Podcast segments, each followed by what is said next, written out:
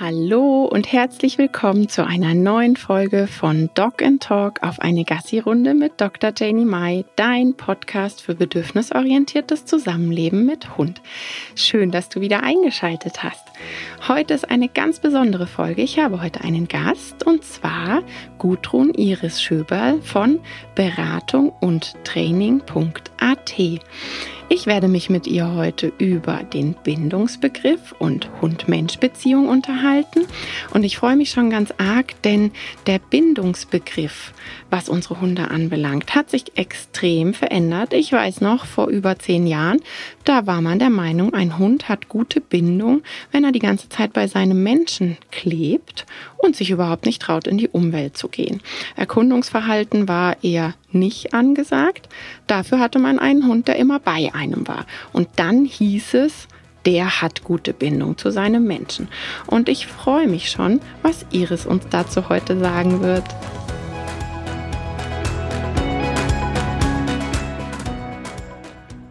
Hallo Iris, ich bin total froh, dass du heute da bist. Magst du dich einmal vorstellen?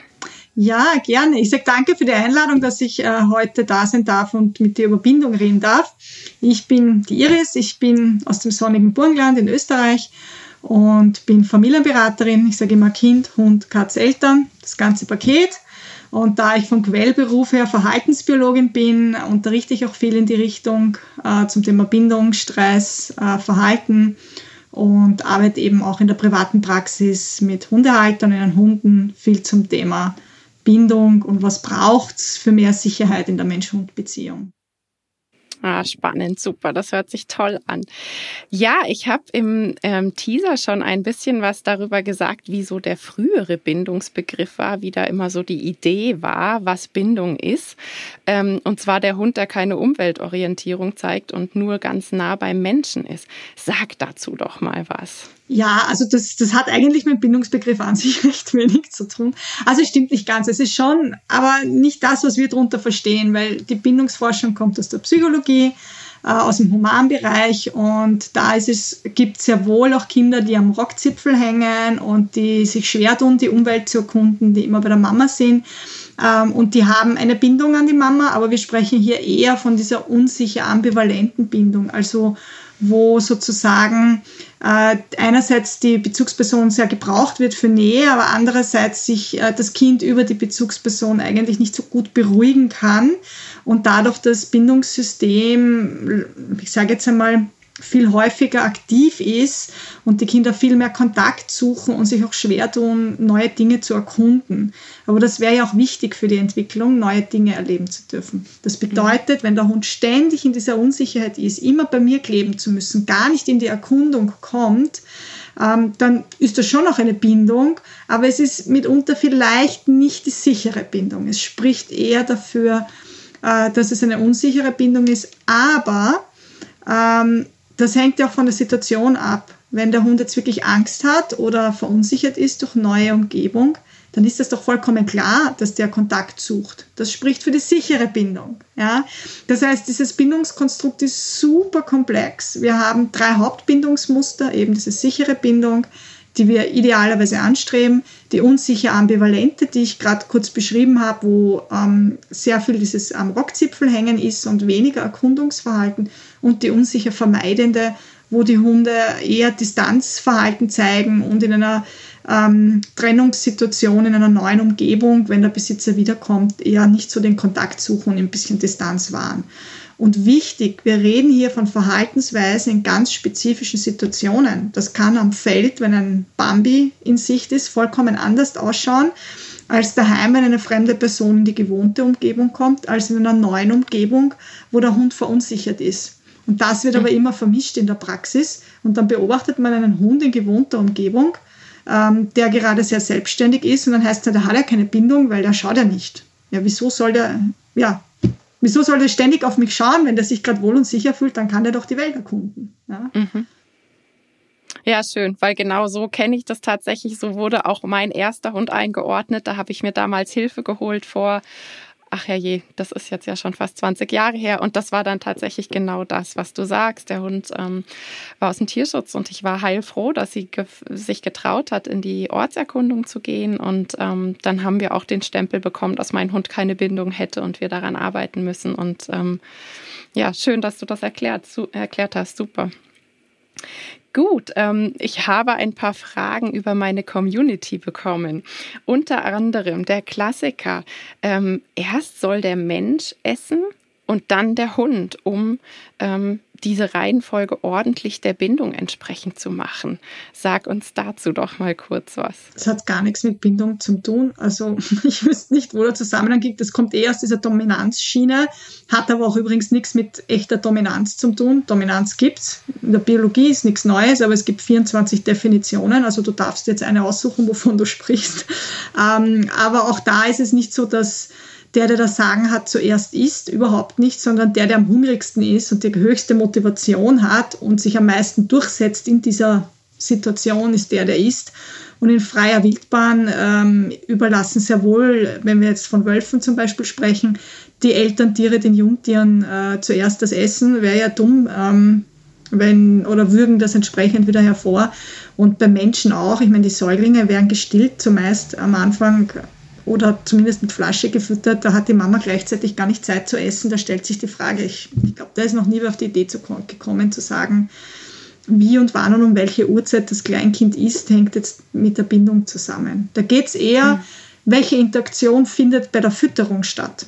Wie feinfühlig ist die Mama gegenüber dem Kind während der Fütterungssituation? Ist Blickkontakt da? Solche Sachen sind, finden Berührungen statt. Und da würde ich aber eher beim Hund sagen, lass deinen Hund beim Essen einfach in Ruhe essen. also das heißt, ich stelle ihm das Futter hin und er kann in Ruhe essen, hat keinen Stress, hat keine Konkurrenzgeschichten am Laufen, kann sich entspannen und ich kann vorher, nachher, währenddessen essen. Macht für die Bindung keinen Unterschied. Ah ja, super. Ähm ja, du hattest vorhin schon die verschiedenen Bindungstypen aufgezählt. Ähm, magst du da noch mal so ein bisschen genauer ins Detail gehen, was man denn machen könnte, damit die jeweils entsprechende Bindung ähm, ja gefördert wird oder mhm. wahrscheinlicher wird? Also wir, wir streben idealerweise die sichere Bindung an, wobei es auch Hundetrainer gibt, die meinen, das ist nicht gut, weil dann ist der Hund zu selbstständig. Da wurde dann aber das Bindungskonstrukt nicht verstanden, weil ähm, der sichere Hund, sicher gebundene Hund, der ist, äh, in, wenn er Stress oder Angst hat, sucht es Schutz und Sicherheit beim Frauli oder Herrli.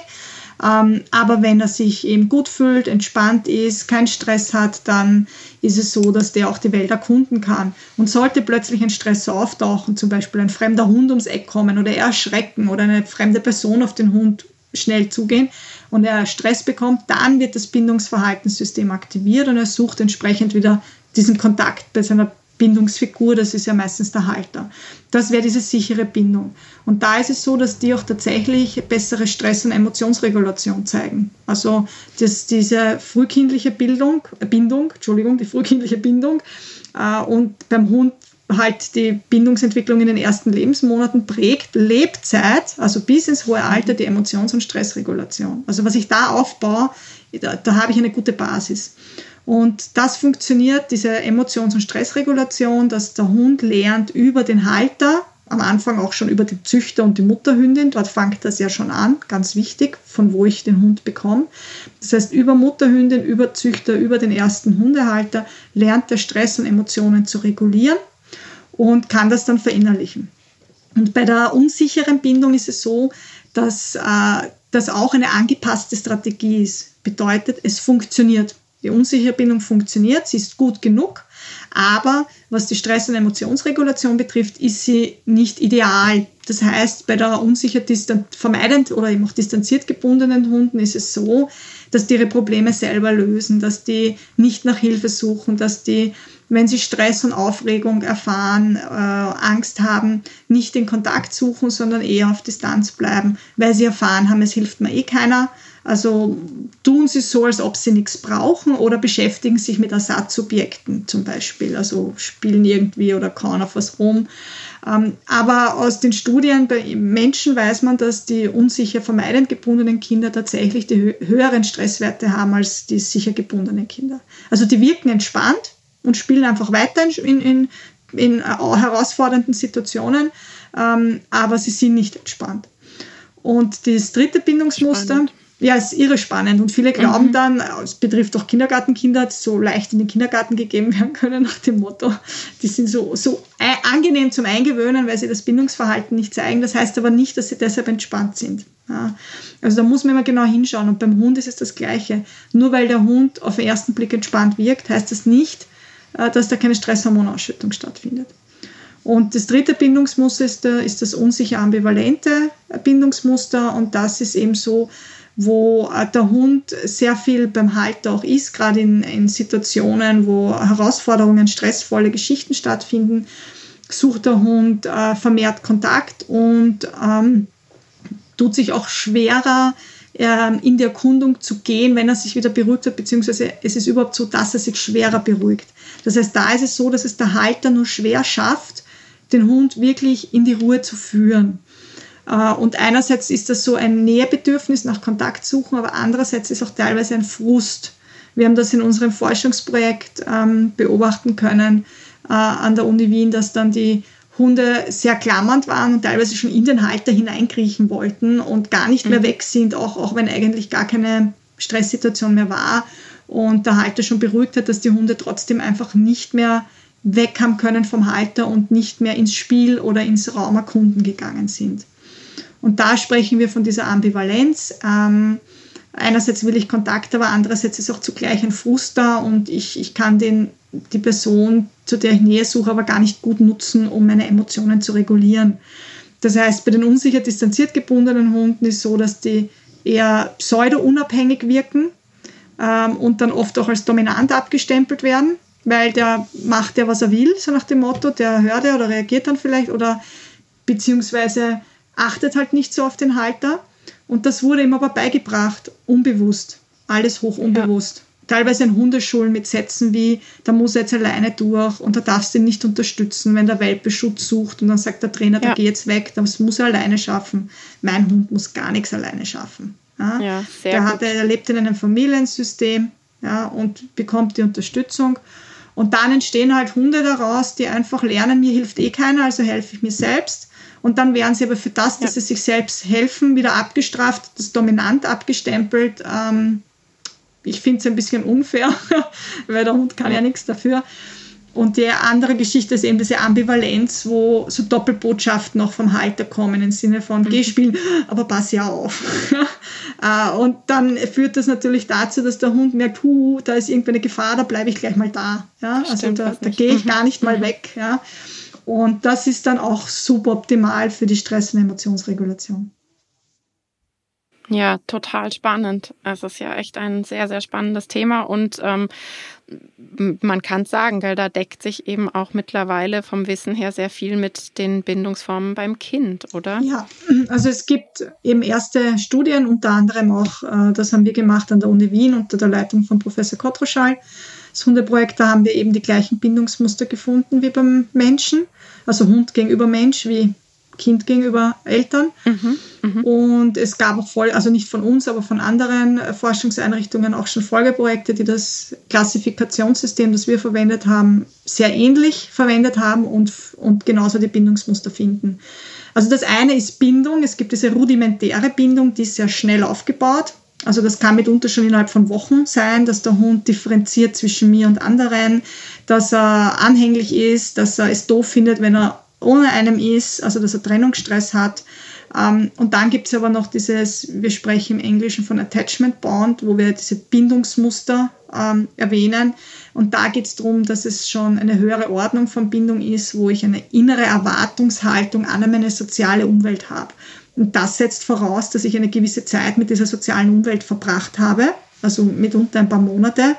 Äh, und dadurch entsteht dann dieses Bindungsmuster, was kann ich mir von meiner sozialen Umwelt erwarten und alles hoch unbewusst. Und so verhält sich dann unbewusst natürlich das Kind bzw. der Hund, weil der Hund weiß schon, es hilft mir eh keiner, also tue ich so, als ob ich nichts brauche. Oder ich weiß, wenn ich ein Problem habe, kann ich mich an Frau Herli wenden, also ähm, winsel ich mhm. mal auf, wenn ich, äh, wenn ich erschrocken bin und ich weiß, da ist jemand, der mich unterstützt. Also Bindungsverhalten zeigen. Oder diese Ambivalenz, oi, es droht an jedem Eck irgendwo eine Gefahr, deshalb bleibe ich gleich überhaupt da.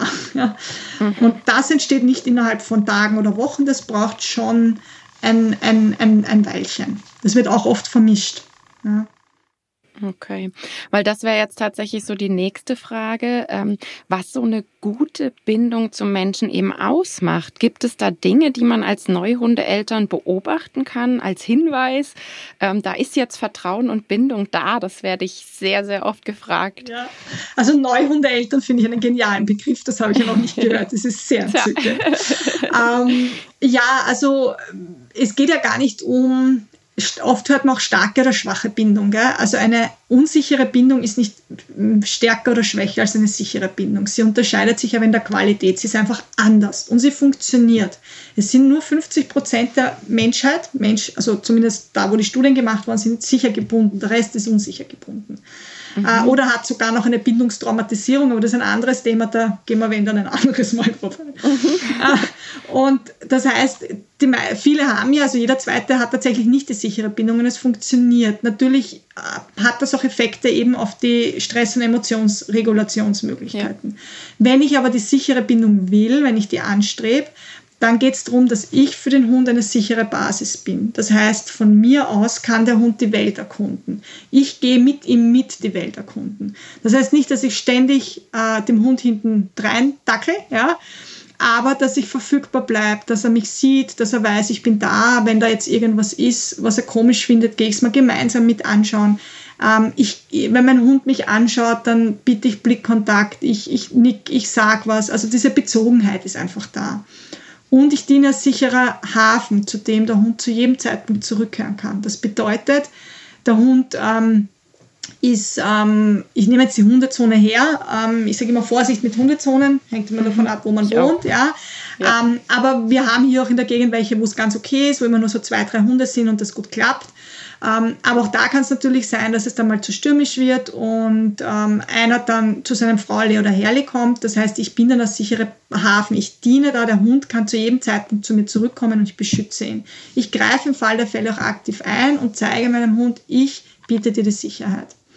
Ähm, beim Herrn Vivolino schaut das tatsächlich mit anderen Hunden so aus. Mein, mein so jung ist er gar nicht mehr, der ist auch schon dreieinhalb ja, dreieinhalb ist der Jungröder. Ähm, und da ist es dann so, dass er, wenn ein bisschen zu viel ist beim Spiel mit anderen Hunden, dann bleibt er, dann bremst er sich nur ein. Wenn das nicht reicht, setzt er sich hin oder legt sich hin. Wenn das nicht reicht, dann geht er irgendwo drunter. Wir haben da so teilweise so Parcours-Dinge, wo er dann so drunter kraxelt. Und wenn es ihm wirklich zu viel ist, dann kommt er zu mir und sucht aktiv Schutz. Also da kann man wirklich sehen, je nach seinem Verhalten, ja, was braucht mhm. er gerade. Und wenn ich merke, er schafft es gerade selber nicht raus, dann sage ich, hey, ich bin da und gehe auch aktiv hin und sage ihm, komm her zu mir. Ja? Und biete ihm diesen aktiven Schutz. Und das finde ich so wichtig, ähm, diese Sicherheit und Schutz bieten, sichere Basis, von der aus die Welt erkundet kann, sicherer Hafen, in den der Hund zurückkehren kann. Und ich bin verfügbar, ich bin feinfühlig, das ist wichtig. Ich erkenne die Bedürfnisse meines Hundes Dafür muss ich aber die Sprache des Hundes verstehen, sonst kann ich die mhm. Bedürfnisse nicht erkennen. Ja. Und ich handle bedürfnisgerecht. Wenn der Hund gerade nichts braucht, muss ich nichts tun. Aber wenn der Hund was braucht, dann sollte ich handeln. Und damit ist nicht überbehüten gemeint. Wir reden nicht von Helikopterhundehaltern, ja. ähm, das, sondern wirklich, was braucht es gerade? Ja? Mhm. Und wenn ich mit dem Vivo mal spazieren gehe, er ist ein Jagdmonster, deshalb ist er halt ähm, im freien Feld leider die meiste Zeit an der Schlepp, weil er wirklich Beagle-Lavi-Mix hochmotiviert ist beim Jagen. Mhm. Und wir haben auch Spaziergänge, da gehen wir einfach entspannt eine Stunde in der Schlepp, schauen uns ein paar Mal dazwischen an, bleiben mal stehen, kuscheln, gehen wieder weiter und das war's. Und dann mhm. gibt es Spaziergänge, wo ganz viel Interaktion stattfindet, weil wir verschiedene Hunde treffen oder weil irgendwas Neues ist oder ein lauteres Geräusch und ich dann einfach mehr handel, mal wo rausholen muss. Ähm, ja. Also das ist ganz, je nachdem, was es braucht. Manchmal braucht es nicht viel, manchmal braucht es ein bisschen mehr. Ach, super, schön. Ja, ich bin da auch ähm, totale Verfechterin von Selbstwirksamkeit und, und ja, auch einfach, dass der Hund draußen Hundezeit hat und ja. wirklich seinen Hobbys nachgehen kann. Schön, klasse.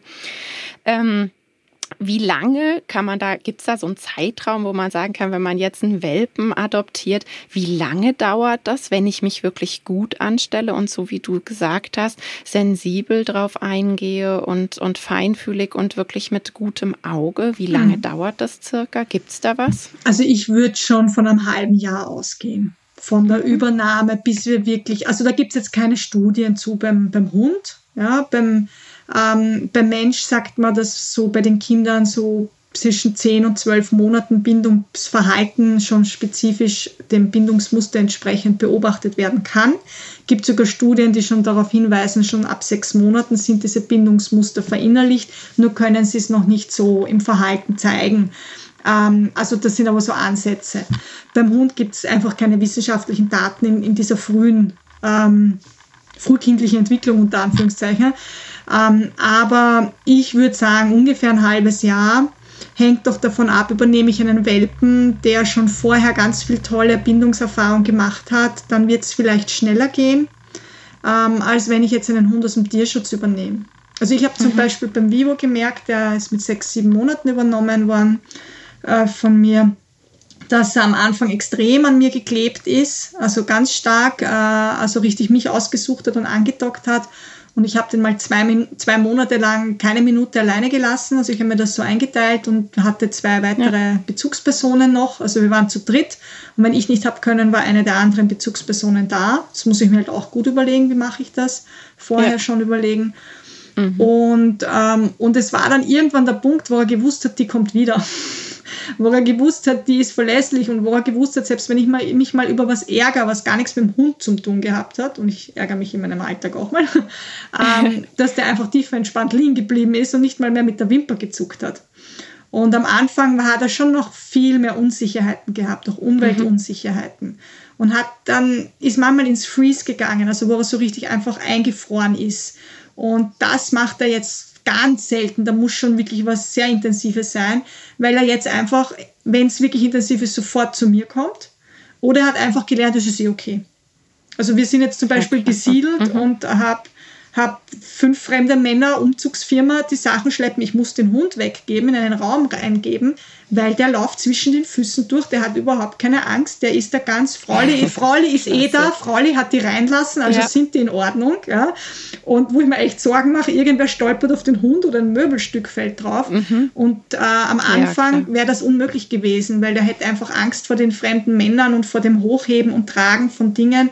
Das heißt, er ist umweltsicherer geworden, er orientiert sich an mir, er schaut, was mache ich, wie sehe ich das, er kommt zu mir und das hat aber schon ein halbes Jahr gedauert, bis er wirklich gut angekommen war und so diese feste Umweltsicherheit haben sie aber dann schon noch erst im Erwachsenenalter, das muss man auch sagen, ja.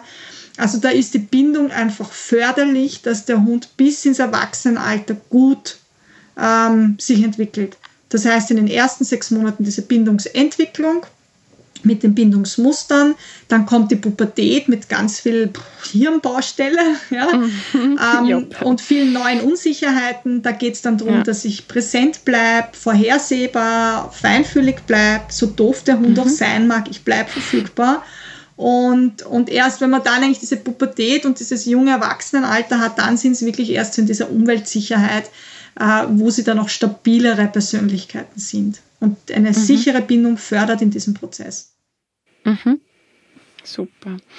Ähm, wie sind deine Erfahrungen, wenn es um Beziehung und Bindung zum neuen Familienmitglied geht? Wie lange dauert es, bis Hund und Kind zum, wirklich, äh, zum Beispiel so eine wirkliche vertrauensvolle Beziehung ausgebildet haben? Das ist sehr unterschiedlich. Also mhm. ich würde da gar nichts, gar keine Zahl zu sagen wollen. Also es gibt Hunde, die fahren sofort auf das Baby ab und sind begeistert und, und wollen ständig dabei sein und beschützen das. Und die Hunde sind ja nicht doof, die wissen, dass das ist äh, Mamas Baby, also Hundemamas Menschenbaby sozusagen. Ja. ja. Äh, also die können das ja auch riechen und zuordnen. Aber ich arbeite auch mit aggressiven Hunden und da ist ganz klar, da muss ganz viel Management und Separation stattfinden. Da werden die einfach nicht entspannt zusammengelassen. Es geht nicht. Ja. Mhm, äh, ja. Also wo dann immer der das ist das große Damoklesschwert ist, kann der Hund bleiben oder nicht. Aber da reden wir von wirklicher Aggressiv Aggressivität, wo Hunde schon vorher gebissen haben. Also das ist wieder eigene Geschichte. Da wäre mein Ziel nicht unbedingt, dass die zwei jetzt da irgendwie eine Bindungsgeschichte eingehen, sondern Nein. wenn die einfach entspannt... Ignorierende Koexistenz. Genau, ignorierende Koexistenz hast du schön formuliert. Ähm, und dann gibt es wiederum Hunde, wenn die vielleicht aus dem Tierschutz sind und mit Kindern oder auch einfach, müssen gar nicht aus dem Tierschutz sein, mit Kindern was Schlechtes erfahren haben oder ja. schlecht sozialisiert sind, einfach nie Kinder kennengelernt haben, dass die, das super stresst das laute Geschrei und dass da ein Baby rumwuselt und wenn die dann mobil werden mit einem halben Jahr und krabbeln, dass die Hunde mhm. totalen Stress haben, eigentlich nur weg wollen. Und dann gibt es eben die, die ganz begeistert sind und am liebsten immer neben einem Baby liegen. Deshalb, mhm. ich glaube, da kann man echt nichts pauschal sagen. Das ist ganz unterschiedlich. Aber wichtig, bitte, wenn du ein Baby hast oder eins bekommst und ein Hund ist schon da, oder umgekehrt, ein Hund soll kommen zu einem Baby oder Kleinkind, da wäre ich eher, würde ich eher warten, bis die Kinder drei, vier sind, dass sie schon eine gute äh, Feinmotorik auch haben. Aber wenn das der Plan ist, dann bitte unbedingt vorab erkundigen und nicht warten bis OH. Ja, also da gibt es ganz tolle Programme und Kurse und ich habe da immer wieder auch so ein Freebie, so ein gratis Webinar dazu, ein, zweimal im Jahr, sicherer Umgang Kind und Hund. Es ist so ein wichtiges Thema. Ja, total. Ja, da bin ich ja auch Großverfechterin äh, in dem Bereich und sage immer vorher, vorher, vorher ja. und den Hund darauf vorbereiten, wie man es einfach bei einem Geschwisterchen genau. ja auch machen würde. Ähm, hast du da vielleicht so ein paar Tipps, wie man den Beziehungsaufbau oder Bindungsaufbau bei, bei Kind und Hund fördern kann? Naja, generell ähm, geht es darum, dass ich den Hund nicht ausschließe, sondern inkludiere. Und das, was häufig passiert, ist, dass dann aber der Hund ausgeschlossen wird, weggesperrt wird, nicht zum Baby hin darf und dann kann kein Beziehungsaufbau stattfinden. Sondern es braucht zwei erwachsene Personen. Einer kümmert sich um den Hund, einer ums Baby und äh, Mama oder Papa halten das Baby. Der Hund darf schnüffeln mit ein bisschen Distanz am Anfang, einfach entspannt. Wichtig ist, dass es auch geschützt ist, wenn man weiß am Anfang nicht, wie der Hund reagiert, vor allem wenn der nicht sozialisiert ist auf Kinder. Und, und es geht darum, dass der Hund am Leben weiterhin teilhat. Und da brauche ich einfach einen Plan für, wer geht mit dem Hund spazieren, wenn die Eltern einfach erschöpft sind, ja, wenn mhm. in den ersten Wochen nach der Geburt, wenn das alles nicht so rund rennt, wie man sich gern wünschen würde. Ähm, wer, wie kommt der Hund auf seine äh, Kosten, auf seinen, wie, wie wird das Bindungsbedürfnis des Hundes befriedigt? Weil der will ja Kontakt zu den Haltern haben und jetzt sind aber die ständig beschäftigt mit dem neuen kleinen Zwerg. Und da ist es einfach wichtig zu schauen, dass äh, keine Eifersucht entsteht, indem der Hund ständig weggeschoben wird oder geschimpft wird, äh, sondern gegenteilig, was soll der Hund tun, was ist er wünscht, ihn dabei sein lassen, daneben liegen haben, aber immer eine erwachsene Person ist zwischen Kind und Hund. Ähm, und dann ist es so, dass das automatisch entsteht, dass die sich füreinander interessieren, wenn der Hund entsprechend sozialisiert ist und keine, ich sage jetzt einmal, gefährliche und ja, e-, eine heikle Vorgeschichte hat, formulieren wir es. Genau. Ja, ja. Ähm, ich habe eine sehr, sehr interessante Frage reinbekommen und ähm, da geht es auch wieder so um die Bindung. Und zwar hat da eine Halterin erzählt, dass ihr Hund Geräuschangst hat. Und obwohl sie der Meinung ist, es ist eine tiefe, enge Bindung, läuft dieser Hund weg. Ist das dann ein Zeichen dafür, dass mit der Bindung doch etwas nicht stimmt? Muss nicht sein. Ähm, wir müssen, Bindung ist so eine hochkomplexe Geschichte und unser Gehirn sowieso nochmal. Also das heißt, wir haben ganz viele Neurotransmittergeschichten im Gehirn rennen, wenn es um Angst geht. Wir haben ein Gehirnareal, das nennt sich Amygdala. Das ist die, die schreit auf. Das ist unsere eingebaute Alarmanlage, wenn eine Gefahr droht. Also wenn du im Wald spazieren gehst und es raschelt und du erschrickst, dann sage ich immer, Amygdala lässt grüßen. Mhm. Äh, und wenn jetzt aber der Hund zum Beispiel ähm, Geräuschangst war das jetzt, wirklich Panik hat. Also wir mhm. sprechen dann nicht mehr von Angst, wir sprechen dann wirklich schon von Panik. Wir sind dann schon in einem klinischen Bereich eigentlich. Dann ist es so, dass der Amygdala sensibilisiert ist für diese Gefahren. Das heißt, die schreit schon bei ganz kleinen Reizen auf, Lebensgefahr, ja, Kämpfe, Flüchte, stelle ich tot, je nachdem. Und das ist so ein Überlebensmechanismus, dass wenn Panik passiert, rennen Hunde nur noch los. Und das ist tatsächlich gefährlich, weil die denken nicht mehr, die finden auch nicht mehr zurück. Die sind dann stundenlang später irgendwo äh, und wenn ein Hund jagt und abhaut oder einfach so abhaut und streunert, der findet Retour. Das heißt jetzt nicht, dass ich ihn deshalb streunern lasse, aber der ja, weiß, der, genau. der, kennt seinen Weg und der weiß, wie er Retour kommt. Ja. In der Panik ist die Kognition ausgeschaltet, das höhere Denken ist weg, der Hund ist nur noch in der, im, im Impuls, im, in der Emotion drinnen. Und da kann es sogar so schlimm sein, wenn der so schlimme Angst hat, dass der gar nicht mehr weiß, dass sein Halter überhaupt noch da ist. Das heißt, wenn der Halter nicht gerade wirklich so, also vor ihm steht und ganz demonstrativ da ist, äh, sondern nur im Augenwinkel oder links oder rechts daneben ist, kann sein, dass beim Hund Klick macht und der rennt einfach geradeaus und kriegt gar nichts mehr mit. Mhm. Also ich würde daraus nicht unbedingt gleich auf äh, Bindung schließen, aber hat der Hund eine sichere Bindung, fördert das eben Emotions- und Stressregulation. Und diese Hunde haben niedrigere Stresshormonwerte auch ähm, generell, beziehungsweise weiß man das von Menschen. Und chronisch erhöhte Stressreaktionen, die wir bei unsicherer Bindung oder sogar Bindungstraumatisierung bei Menschen wissen, fördert Angst Störungen, fördert mhm. Depression, mhm. fördert letztendlich alles, wo die Amygdala, also diese Alarmanlage aktiv ist, weil ich bin geboren worden in eine potenziell gefährliche Umwelt oder in eine nicht so feinfühlige Umwelt oder wo es einfach viele Stressoren gibt. Deshalb ist es wichtig, dass ich schnell auf Stress reagiere, schnell handle und schnell hochschieße in meiner emotionalen Reaktion. Das ist eine Anpassung an die Umwelt, in die ich hineingeboren wurde. Und entsprechend reagiert auch mein Gehirn.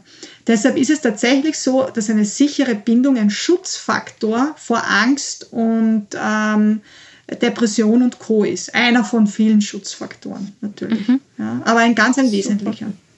Ja, das ist total interessant. Der Umkehrschluss geht aber halt nicht, ja. Also da müssen wir mal aufpassen. Ja.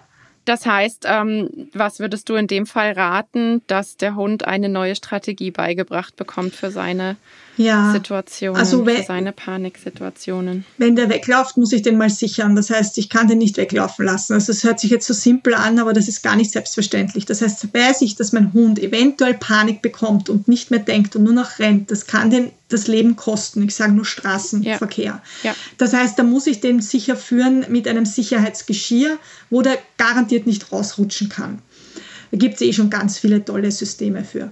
Das ist Punkt Nummer eins. Und dann muss ich schauen, was sind diese Geräusche. Ich würde eine Liste machen von allen Geräuschen, auf die der Hund reagiert und würde dann mal mit einem anfangen, eine Geräuschdesensibilisierung zu machen. Bedeutet, wo der Hund fachlich durch einen sehr kompetenten Trainer, der auf Angst spezialisiert ist, angeleitet wird, ähm, wie der Halter dem Hund auch äh, beibringen kann, dass dieses Geräusch nicht nur neutral und okay ist, sondern wir können sogar noch einen Schritt weiter gehen und was mit Positivem verknüpfen. Das nennen wir dann Gegenkonditionierung. Der Hund ist konditioniert auf, keine Ahnung, Metallgeräusch ist Todesangst und jetzt soll er dann mhm. lernen, Metallgeräusch bedeutet, es gibt immer was Leckerlis fallen vom Himmel und es ist super toll. Das geht aber nicht von heute auf morgen. Das dauert mitunter Wochen, Monate. Je nachdem, ja. wo, woher die Angst kommt wenn der Hund ein Geräusch assoziiert hat mit Tod, weil er beobachtet hat, wie seine Welpen, äh, wie, keine Ahnung, die Geschwister als Welpen getötet worden sind, dann ist es unwahrscheinlich, dass du das ganz rauskriegst, muss man ganz ja. ehrlich sagen. Das sind so tief sitzende Ängste. Wenn das aber ist, dass der als Welpe mal erschrocken ist ähm, und das jetzt ähm, nicht mit so ganz heftigen Ereignissen verknüpft ist und man einfach ein Hoppala gehabt hat und das dann aber gleich abfangt, ähm, dann kann ich das mitunter noch besser rausarbeiten, als wenn das was ist, wo es wirklich um Leben und Tod ging und wo das vielleicht schon seit fünf Jahren mitgetragen wird und es mhm. immer schlimmer wird. Ja. Mhm. Ja, und gut auch, dass du das ähm, Sicherheitsgeschirr ansprichst. Ich bin tatsächlich immer no sogar noch so eine, die zum Bauchgurt rät, weil ähm, ich das schon so oft erlebt habe im Kundenstamm, dass dann die Schleppleine rutschig war, die Hände kalt, mhm. was in ah, der Richtung. Okay, und dann mhm. ist die Schleppleine entwischt und ähm, Genau, mit so einem, mit so einem Bauchgurt ja. ähm, zum Joggen zum Beispiel, dass man da ja. die Schleppleine dann reinmacht. Da muss ich halt schauen, dann, welches Größenverhältnis hat der Hund. Klar. Also das ist immer so eine Sache. Ich sage immer zu den Leuten, hängt euch die Hunde nicht am Körper, das kann ganz böse schief gehen. Aber ähm, jo, ich muss mir das halt gut überlegen. Und ich sage dann noch eher, besser ist ein Hüftgurt als Bauchgurt, weil die Lendenwirbel springen eher noch, als dass das Becken sich verrenkt. ähm, ja, ja, aber man aber, nennt sie, ich glaube, auf dem Markt werden sie so Bauchgurt. Bauchjogginggurt genau. genannt. Aber dass man ja. schaut, dass die echt wirklich vom Becken gesichert werden, das hört sich jetzt mhm. doof an, aber puh, also ich kenne nicht wenig Halter, da, die haben echt Rückenverletzungen und Co. Aber ja, ja natürlich, es kann sein, ähm, mit der Leine, dass das durchrutscht. Ich arbeite viel gern dem sicheren Stand. Ich bringe den Halter dann bei, wie kannst du stehen, äh, wie kannst du auch mit dem Becken sichern mit beiden Händen und im Notfall liege ich dann schon am Boden auf der Leine drauf. Ja? Also auch das kann sein. Solange du so viel oder wenig, also mehr wiegst als dein Hund, kannst du ihn sichern. Du musst nur wissen, wie. genau. Ja, super. Dann habe ich noch eine Frage und da geht es um die tiergestützte ähm, Intervention. Das fand ich eigentlich auch sehr interessant, weil in dem Bereich habe ich ja auch mal gearbeitet und ähm, habe das tatsächlich oft miterlebt, dass die Hunde dort, ich habe manches Mal ein bisschen gemein gesagt verheizt werden, weil eben auf die mhm. Hunde nicht so feinfühlig geachtet wird. Ja. Das heißt, das ist dann ein Job, wo man sozusagen erfüllen möchte, weil wir sind da jetzt schon hingefahren und ähm, dann möchte ich eben auch, dass, dass, dass mein Hund das heute macht, weil jetzt sind wir schon im Seniorenheim oder wir sind extra in den ja. Kindergarten gegangen. Und das ist dann natürlich auch ganz wichtig, dass ich in dem Fall ja, wie du gesagt hast, eine sichere Bindung habe und den Hund ähm, lesen kann. Gell? Genau, ja, ja, das, das wäre gut. Also das ist die Grundvoraussetzung. Wir haben da in Österreich ganz klare Richtlinien äh, die, für die Therapiebegleithundeprüfung. Die Hunde dürfen auch nur zweimal in der Woche für eine Einheit jeweils in den Einsatz. Also das ist sehr streng ähm, geregelt, was ich Ach, auch wow. gut finde. Ja. Super. Und ja. brauchen eine nachgewiesene Ausbildung und diese staatlich anerkannte Überprüfung. Hat sich zwar noch nicht überall durchgesetzt, ist aber ganz klar rechtlich geregelt. Und an sich ist es so, dass mit dem Verheizen stimmt, da bin ich ganz bei dir. Es findet wahnsinnig viel Missbrauch statt, nicht nur im hundegestützten Bereich, generell im tiergestützten Bereich, wo das Tier eigentlich nicht dient als Beziehungspartner, sondern missbraucht wird ähm, und, und wirklich in, von einer Intervention in die nächste rennt. Ich bin da gar kein Fan von, weil diese mhm. tollen positiven Effekte von der tiergestützten Intervention, die wir kennen, die sind ganz dann gegeben, wenn das Tier entspannt ist, wenn das Tier gerne teilnimmt, wenn ja. das Tier freiwillig dabei ist. Und wenn ich dann den Hund einen Platz bleibt gebe am Bett eines Klienten oder Patienten oben, der sich schwer mhm. bewegen kann und der Hund aber nicht runter kann von alleine, weil das ist vielleicht ein 20 Kilo Hund und das Bett ist ziemlich hoch mit einem glatten Boden, besteht sogar noch Verletzungsgefahr. Äh, also ich finde das ganz heikel, da passiert ganz viel, was nicht okay ist und auch bei weitem nicht bindungsorientiert. Und ich finde immer, man mhm. sollte sich die Frage stellen, mache ich das für mich oder mache ich das für meinen Hund? Und ich denke, dass wenn, wenn wir da ganz ehrlich sind, ein sehr großer Teil sagen wird, eigentlich will ich sozial was machen und helfen und meinem Hund ist das wurscht. Der wäre lieber Sehr daheim. gutes Argument. Ja. Und ich ja. habe mich das bei der vorherigen Hündin gefragt. Ich wollte tiergestützt arbeiten mit ihr, habe auch eine Ausbildung abgeschlossen. Ich habe sie nie prüfen lassen, weil ich gesagt habe, sie geht mir offiziell nicht in den Einsatz. Sie war ähm, Seminarbegleithund, das hat sie super gemacht. Aber bei sehr emotionalen Themen hat sie einfach sich selber nicht rausnehmen können gut. Also sie, mhm. sie, sie hat dann alles aufgesorgt und dann ist, habe aber ich sie regulieren müssen, was an sich okay ist, aber im tiergestützten Einsatz ist einfach zu viel. Mhm. Und für mich war klar, nee, ist nicht geeignet, ist zu schnell überfordert. Und da habe ich mir dann die Frage gestellt, mache ich das für mich oder für sie? Und für mich war klar, sie braucht das nicht. Und der Herr Vivolino ist geprüfter Therapiebegleithund, äh, und der ist einfach ein Hammer. Ja, also mhm. sobald da Menschen sind, ist er dort, setzt sich hin, lehnt sich an, lässt sich streicheln. Der weiß genau, wer was braucht. Der nimmt Ach, sich, klasse. ja, Wahnsinn. Der nimmt sich selber raus. Ja, mhm. wenn er merkt, es ist genug oder er will nicht mehr, geht er weg. Äh, das hat DK ja nicht so gut können, zum Beispiel die Hündin, dieses sich selber rausnehmen. Und da braucht es aber auch ganz viel das Bindungsorientierte, weil der Hund sollte eine sichere Bindung haben, wenn er in den tiergestützten Einsatz geht damit er auch diese Sicherheit mitbringt und auch letztendlich die sichere Bindung dem Klienten vermitteln kann, weil das ist ja ganz oft das Ziel, dass wir bindungsfördernd arbeiten mit Menschen in der tiergestützten Intervention.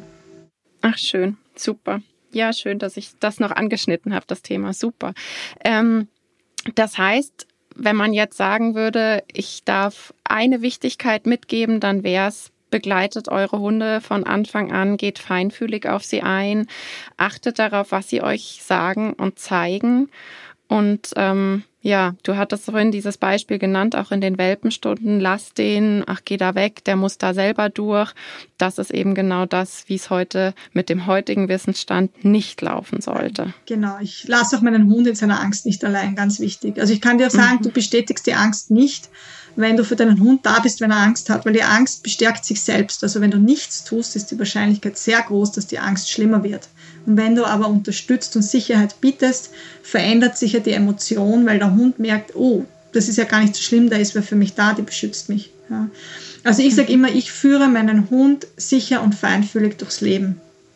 Also das ist für mich so dieses, es geht darum, ähm, dass ich schon einen gewissen sicheren Rahmen vorgebe. Innerhalb von dem kann sich der Hund frei bewegen. Ähm, aber sicherer Rahmen heißt schon, dass ich beim Straßenverkehr ihn sichere, dass er nicht auf die Straße läuft, dass ich darauf achte, dass er ähm, im Alltag, das, das ist von guter Fütterung über feinfühlige Interaktion, äh, über Handeln, bevor etwas passiert, ihn nicht sagen, schauen wir mal, wer meinen Hund beißt in der Hundezone. äh, schauen wir mal, was passiert und wer gewinnt. Also das, das ja. mache mach ich nicht mit meinem Hund. Ja? Wieso? Äh, ich sehe keinen Anlass dafür. Und das ist für mich dieses sicher und feinfühlig durchs Leben führen und einfach präsent bleiben.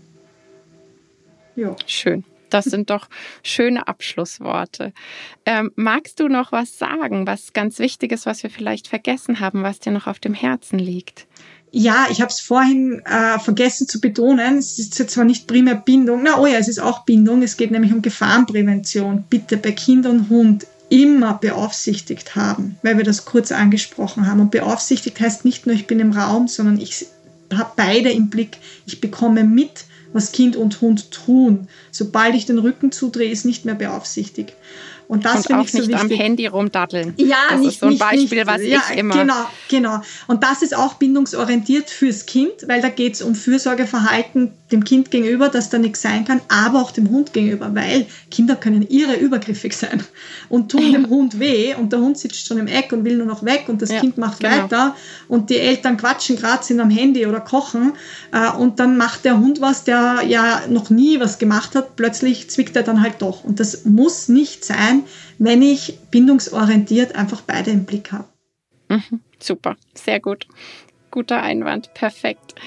Ja, dann sage ich vielen, vielen herzlichen Dank. Schön, dass du da warst heute. Ähm, ich werde alle Infos über dich in die Show Notes packen. Das heißt, wenn du Kontakt zu Iris aufnehmen möchtest, dann kannst du das machen. In den Show Notes stehen alle Infos. Und ich würde mich auch ganz arg freuen, wenn du unter dem passenden Posting bei Insta, wenn wir danach dann in den Austausch gehen können. Du kannst unter das Posting Fragen stellen. Und ansonsten freue ich mich, wenn du das nächste Mal wieder dabei bist. Dankeschön. Danke. Tschüss. Ciao. Tschüss.